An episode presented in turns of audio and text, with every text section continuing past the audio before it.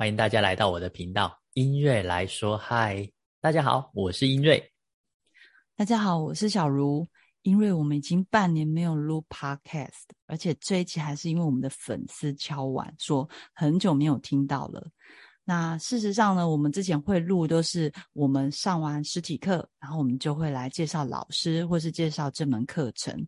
那因为二零二二年的上半年台湾的疫情非常的严重，所以许多的课程都呃延后到下半年或是改成线上。那我们。七啊七月呢，刚好我们陆陆续续有一些实体课程了，所以我们又会开始录制喽。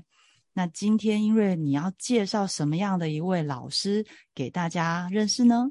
嗯，今天我想要介绍一个 Parkes 的当红榨汁机简少年老师哦，他是一个呃厉害的算命师。那我一开始会呃知道这一号人物呢，是因为我听了 KK 秀就百灵果的节目。那个节目就是，哎，算尽天机，可是手被夹到的算命师。我看到这个标题就觉得很有趣，我就点进去看了。看完之后发现，哇，真的很有趣。然后我就开始用了大概半年的时间，把他所有的 YouTube 频道啊、Podcast 啊全部听过一轮。然后最后还上了老师的线上课程，然后有面相跟风水，我就是把它从头到尾研究个透彻就对了。嗯，对，我记得那时候你跟我说你好想要认识这个老师哦，然后我们在二零二一年的时候三月份就约他，但是后来因为封城，就是三级封城的，所以我们就是本来约五月，后来又延到八月，所以我们好不容易见到他。那因为你还记得你刚见到他的那个心情吗？我原本就知道预约到老师的心脏是很兴奋的，然后从他打开那个会议室的门打开的那一瞬间，我说：“哇，终于见到本人了！这个就是我研究了半年的男人，我今天一定要在他身上好好的挖宝藏，跟吸干他的气，因为算命师好像都可以过过气，旺一下自己的身。呃，大概是。但是金老师自己有讲说，他其实气没有，因为他。就是比较累，他比较累，因为他真的是越来越红。像像我们还很幸运哦，去年八月的时候，他有给他算命。他后来忙到好像已经没有办法再接算命的 case 了。他不但他是呃自己有自己的节目嘛，命运设计系 YouTube 的节目，然后 Podcast，还有他也是呃被邀请很多 YouTube 上面很多人都会邀请他去，然后 Podcast 也是，所以他真的非常的忙。是。那我想要问一下，就是在那一次的会面呢，你觉得你有没有什么比较有趣的事情？哦，就是我因为研究了老师半年嘛，所以自从知道要跟老师碰面之后，我就很兴奋，兴奋到整个人像写论文一样，把很多对老师的疑问跟疑惑都把它写下来，写成了一本笔记本。然后就 那时候老师一边算命，然后我就一边问他问题。那就算的过程中，其实老师是有点严肃的啦，跟节目不太一样。然后我就问老师说：“哎，老师你怎么跟这个我在电视上跟呃 Parkes 听到的不太一样？”老师说：“其实他上面是比较严肃的哦，因为怕讲错就会影响到人的一生哦。那就是这就就让我想到我在服务客人的时候，在一开始的电话中会表现亲和感的一部分会比较轻松。”但到了现场的时候，我就会跟客人碰面，会展现另外一个专业的一面，是不同的面向的切换啊。大概是这样。是，当天呢，我刚好本人也有在现场哦，所以我也有看到 简老师本人。然后他本人真的就是长得跟电视的一样，因为我之前有听过他一集 podcast 节目，他有提到说，其实他呃他是呃刻意的让自己。保持在荧光幕上，或是在现实生活中，他的就是是他的人设是一致的，因为他觉得如果你要装一个哦不同的人设，其实装久了也是会被发现的，所以他尽量让荧幕上的他跟他的本人是一样的，所以我们真的就是看到他戴眼镜，然后穿那个很像道袍，然后穿拖鞋，然后就很有趣。他本可是非常的严肃，这跟电视上真的不一样，就是他非常的严肃。然后我这也是让我见识到他非常哇，非常的专业。所以，呃，就是他在电视上是非常的风趣，但是他在本人的时候是非常的专业。那因为我想问一下，就是那在这次会面之后，你有没有得到你想要的？呃，就是有没有什么学习到的呢？我觉得学习到就是很多的问题都得到了解答啦，包含怎么呃看面相的气色啊等等之类的啊。最后还有给老师一个小建议，就是说拜托老师赶快多开实体课，让我们可以实战的学习。那其实老师上课也会有加群组啦，那群组上面就比较多明星的新闻哦，比如说就是会丢一些明星的面相啊，研究。有有钱人大概是长什么样子啊之类等等的，但跟实体课来讲还是差了那么一点点味道。我老师说他最近就是真的忙哦，就尽量安排啊，大概就这样。嗯，可是光能够呃买线上课程就可以进到这个群组吗？哎，对。所以光能够在群组里面听到老师私下 分析一些事件人物的面相，就非常的值得喽。对，真的，嗯，老师跟那我们刚刚有聊说，就是简老师是当红炸子鸡嘛，他在 YouTube 上也参加了非常多节目的访谈。那那个英瑞，你可以就是来聊一下，就是你听到的他这么多的 Podcast，那你有没有什么一些觉得很不错的，可以推荐给我们的听众朋友呢？好，我想要推荐就老师的两个 podcast 节目啦，一个是我有一个朋友会算命，哦，他是一个三个主持人的一个呃聊天型节目啊，那个朋友就是简老师啦。那他里面其实提到了很多面相的小知识，那我觉得他很厉害的是，他可以透过听觉，不用让你看照片，你就可以对面相有一定的概念。举个例子。老师在形容富贵之人的面相的时候，他会很很喜欢用这个面包超人来当做是一个呃架构，所以你会发现，其实老师透过卡通人物的介绍，让我们脑海中就自动浮现的一个景色，我觉得是一个很厉害的比喻啦。对，因为就算听众朋友不知道面包超人是谁，可是你只要想象一个人长得像面包的脸，他也可以理解哦，原来。富贵之人就是面包脸哦，这样。对，嗯，那除了这个节目之外，还有呢？另外一个节目就叫《职涯九九》。那呃，这个节目是在讲从他的名字怎么写？职业的职，对，生涯的涯，对，然后很久的久，然后数字九九九，对，嗯，职涯九九。那会有这个节目的产生，是因为呃，老师他本身是一个算命公司的 CEO，就是创业者啦，就老板。那他透过这个节目跟大家分享他的一些呃创业的想法，或者怎么经营公司，又或者是呃怎么样去从一个职员慢慢升到主管，甚至是当到总经理。哦，它是一个呃，算是工作上可以帮助到每个人的一个节目，我觉得很棒。然后它里面也有提到，就什么间谍理论，就是你要把自己当做是零零七，那基本上你在这个工作上的状态，你就会达到非常好的一个境界。所以我是他的理论都很有趣。是，哦，这个节目其实我也有听，而且它跟三类型。不同的主持人，就是一开始这个节目在播出的时候，是跟比他有经验的创业者，哦，是 Judy 校长。然后后来中间有一段是跟另外一个比较年轻的男生啊，他们一起访谈。哇，两个男生聊天好好笑哦，而且非常的有趣。就是他们就是男主持人是负责提问，而且他会问一些很无厘头，然后你根本。想都想不到，然后一些很废的问题，例如说他会问说，那一个人如果很懒，然后然后又不想努力的话，他怎么样在一个职场上呃职场上生存？可简少年老师一样也有办法提供解方给他，我觉得太厉害了，大家真的要去听。我觉得那个每每一个不同类型的主持人，简老师都可以激发出不同的风格。那像近期他是跟一个女的主持人。哇，他们他们的那个问答又变得是专业的，就中间跟那个男主持人是有点无厘头，可是又可以听到一些就是懒鬼的求生之道，然后，然后，然后现在跟那个女主持人，那个女主持人因为本身也是创业家，所以呃是比较年轻的女创业家，就是所以他们的对谈哦非常的专业，里面他们还有访谈，因为这是一个领袖一百所，就是他们他们的 podcast 节目，他们会邀请很多呃实业家、创业家，他们有一些导师或是优秀的导生，他们都会访问，然后里面真的。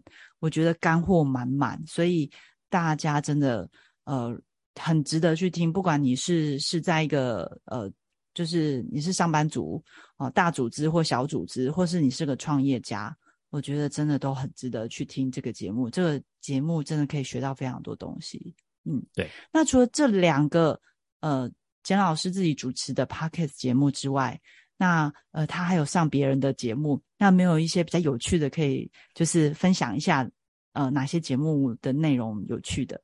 好，最近那个少年老师有去上伯恩这个博音的 podcast，它里面那个是在 讨论修仙，还有讨论催眠，还有房中术什么之类的。我觉得它是一个更高层次跟维度的一个呃讨论，因为正常人是不会提到这个。呃，提到这些话题的，那为什么会提到？是因为少年老师他自己是信全真教的，都有在修真哦，修仙的过程。他说修仙其实就是一个借假修真的概念，练到最后面真的会有一些超能力哦。那它里面跟伯恩提到的元素有很多，比如说微表情，或者是心理学啊，或者是神经语言催眠等等很多很多的。然后最后结尾还有 模仿鸟叫声，我真的觉得两个嗨咖在同一个节目上呈现的一个状态是让你觉得，哎，怎么会有人这样想？真的还蛮有趣的。这是其中一个节目。是，那所以另一个是，另一个是他叫为你解惑，那个惑是霍元甲的惑啦，他就有点类似像少林老师到那边是当一个呃师傅老师的角色。然后为呃三个迷妹，他自己说的迷妹就是粉丝的迷妹，帮他呃解答一些有关桃花的观念。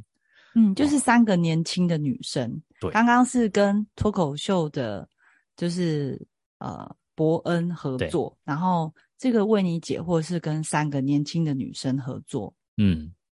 就不一样的一个元素，会听这个为你解惑这个节目会觉得很开心。重点是音质很好，因为他的他们的录音设备都觉得还蛮不错的。对，嗯，还有第三个吗？哦，第三个是老师去上了一个心理智商师海苔熊的节目，那个节目叫海苔熊心里话，他是。他这个角色的主持人跟少年老师的角色不一样的是，老师是用算命的角度切入，那海苔熊会用心理学的角度去，呃，说出心理学跟算命有什么共同的元素，发现是一个殊途同归的过程，然后甚至是会用心理学怎么样去看，呃，伴侣关系跟算命去怎么看桃花去做一个结合。